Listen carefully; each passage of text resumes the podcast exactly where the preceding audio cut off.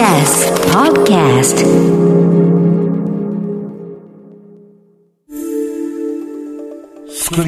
Media Lab Weekly Report. TBS ラジオが設立した音声メディアなどの可能性を追求する研究所スクリーンレスメディアラボ。毎週金曜日のこの時間はラボのリサーチフェローで情報社会学がご専門学習院大学非常勤講師の塚越健司さんに最新の研究成果などを報告してもらいます。塚越さんよろしくお願いします、はい、よろしくお願いします。お願いします。肩書きがちょっと変わりましたね。そうですね、はい、あとまた4月なので、うん、このスクリーンレスメディアラボというあのところなんですけれどもあの簡単に説明するとあ、はい、あの、ね、南部さんお話しいただいたように、はい、まあ、TBS ラジオが設立してます、うん、まあ、音声の、まあ、研究する場所でということでさまざ、まなことをやったりあのオーディオムービーとかね、うん、あのそういうものの監修とかをしたりもするんですけれども僕の方では、えっと、リサーチフェローということでこういう、えっと、音に関わるですねいろんな最新の研究とか情報をあのこのコーナーでお話しするというわけです。はい、はい、よろしくお願いします。今週もよろしくお願いします。前は拓殖大学非常勤講師でした、ね、そうですね。あそちらもまあやったりはするんですけれども、うん、あのまた学習院大学もやってますので、はい、そういう感じになっております。卓越大学ではないんですよね。そうですね。うん ちょっとね、今年。話ね。そうですね、いくつかまたね、他の大学も、あの、始まったりするんですけれども。はい。えー、頑張っていきたいと思ってます。では、塚越さん、今週の報告は何でしょう？はい、今回はですね、睡眠時に脳が周囲の音にどのように反応しているかことについてちょっと紹介したいんですけれども。寝てる時。はい、そうなんです。ほうほう。まあ、春、ね、春眠暁を覚えずと、最近も9時もあると僕も眠くてしょうがないんですけれども。わかります。どうですか、お二人、あの、寝てる時周囲の音って気になります？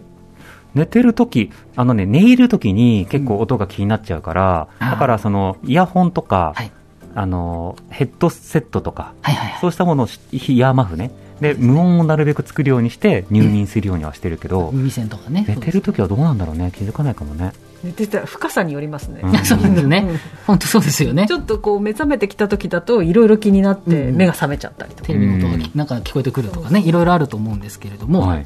あの、電車で居眠りしてると、うん、木ありますよね。あります。で、なんでか知らないけど、駅名がアナウンスされると、赤坂とかって言うと、ふって目が覚めるという謎の現象ありますよ。あるあるある。あれ、あの、ここのコーナーが始まった2019年の本当の最初、5月頃にですね、えっと、選択的聴取ってお話をしたんですけれども、はいはい、あの、簡単に言うと、あの、人間は聞くべき音とそうじゃない音っていうのを、うんうん、あの無意識で理解して、区別していると。うんなのでこういうのカクテルパーティー効果っていうふうに言うんですけれども、うん、なんか名前呼ばれたら遠くてもその音だけ聞こえてくるっていうことがあって、人間はまあ多分脳みそがそういうことを自然にやってるっていうことなんですね。で、じゃあ今回寝てる時どうなんだってことで、うん、えー、この2022年3月に、えー、オーストリアはザルツブルグ大学の研究者を中心とするチームが論文発表してまして、はい、えー、人間は眠ってる間も周囲の状況をモニタリングしてるってことが分かったんですね。はあ。寝てる時えやっぱ我々その、寝てる時は目つぶってますので、うん、音しか周囲のことを理解することができないんですよ。まあまあまあ。ですよね。はいはい、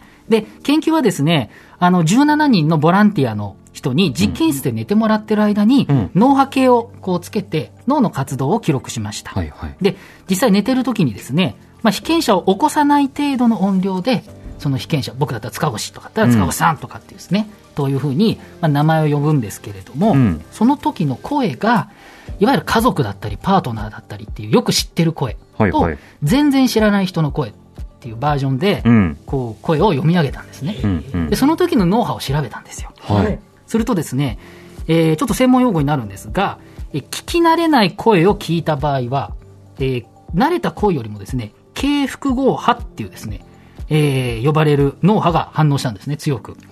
聞き慣れない時には軽複合波っていうものが出てます。はいはい、で、この複合波っていうのはですね、寝ている時に、まあ、軽く触れられるとか、うん、まあ、とにかく外からの刺激に反応して出てくるものなんですけれども、うんうん、かといってこれ別に起きろって言ってるわけじゃなくて、はい、むしろ起きそうな時に、この軽複合波っていうのは流れると、えー、いや、大丈夫っていうことで、うんうん、えー、むしろちゃんと眠りを持続させるものになるんですね。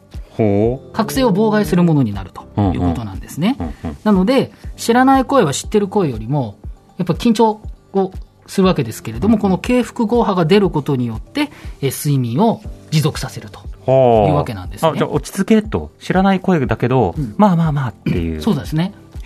なってるんですよ。うんうん、じゃあ、それどうやって聞き分けてるの？どうやって判断してるの？ってことなんですけれども、うん、この研究で調べているときにもう一つですね、えマイクロ覚醒っていう、やはりあの脳波なんですけれども、うん、こちらも同じく、聞き慣れた声じゃなくて、え聞き慣れない声の時に、多くこのマイクロ覚醒というのが出るんですね。うん、でこの脳波はですね、起きてる時と睡眠の時とが混在した脳波で、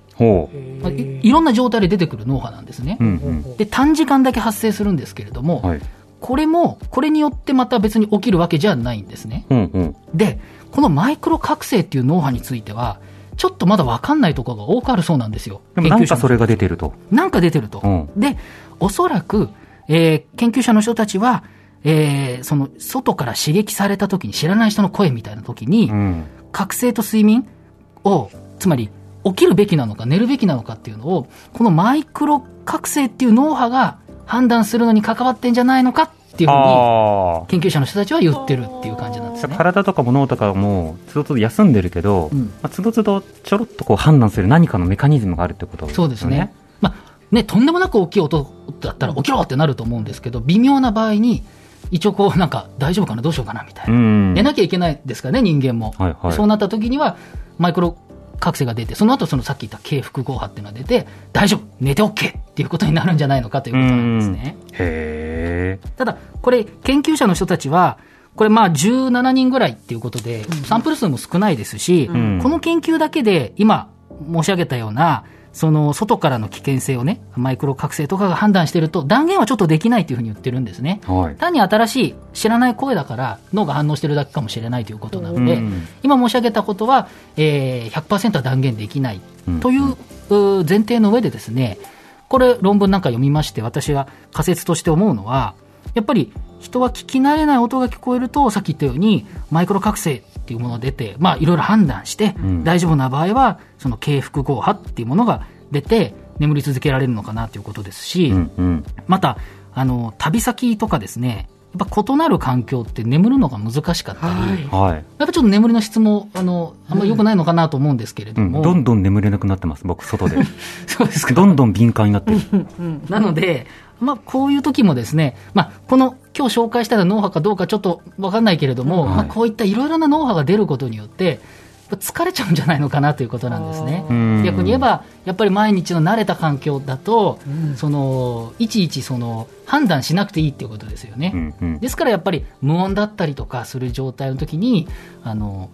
こうなんていうのかな妨害がないという意味で、うんうん、まあ、寝やすいのかなという気もしますね。安心して。でも整理していくとまず寝てる時も人はいろんな声とか音を聞き分けている、そうなんですね。聞き分けた上で判断して寝続けるか起きるかを決めていく、でもそれをこう聞くタイミングで判断することはそれなりにまあ疲労するはずですよね、あの何かセンサーを立てるということだから。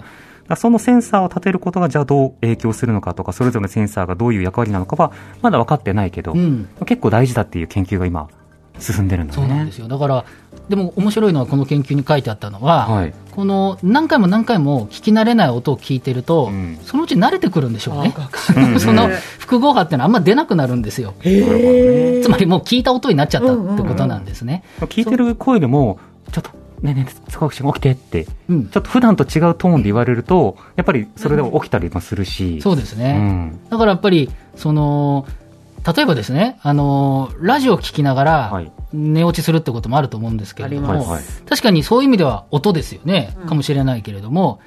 いつも聞いてる人の声だったりすると、うん、そんなに、あなんていうのかな、慣れた声だから、大丈夫と思って、うん、脳はもしかしたら、あんまり、あの、あのなんていうんですかね、負担かけることなく寝れるかもしれませんので、あの別に。怖くないよ、みたいな。あの寝るときにラジオを聞くっていう方もいらっしゃると思うんですけれども、眠くなる、うん、それは別に多分あのそういうことはあの それでも大丈夫だというふうにも思ったりしますけれどもね、はい、はい、そういう感じなんですね。なるほど、ね、まあ、いずれにしてもですねあの寝ている時も脳はめっちゃ動いていて、うん、いっぱいいろんなことをもう調べているんだっていうことは結構驚きで、うん。うん、どうしてもやっぱ目があの使えないということなので耳のこう大きい影響があるっていうね。そこは非常に面白いかなというふうに思います。人体頑張ってんなって感じですね。ですね。はい塚越さんの今日の報告はインターネットのメディアプラットフォームノートでより詳しく読むことができます。放送終了後に番組サイトにリンクアップしますのでぜひご一読ください。塚越さんありがとうございました。来週もよろしくお願いします。ますスクリーンレスメディアラボウィークリーリポートでした。TBS ラジオ TBS ラジオ荻上チキ荻上チキセッション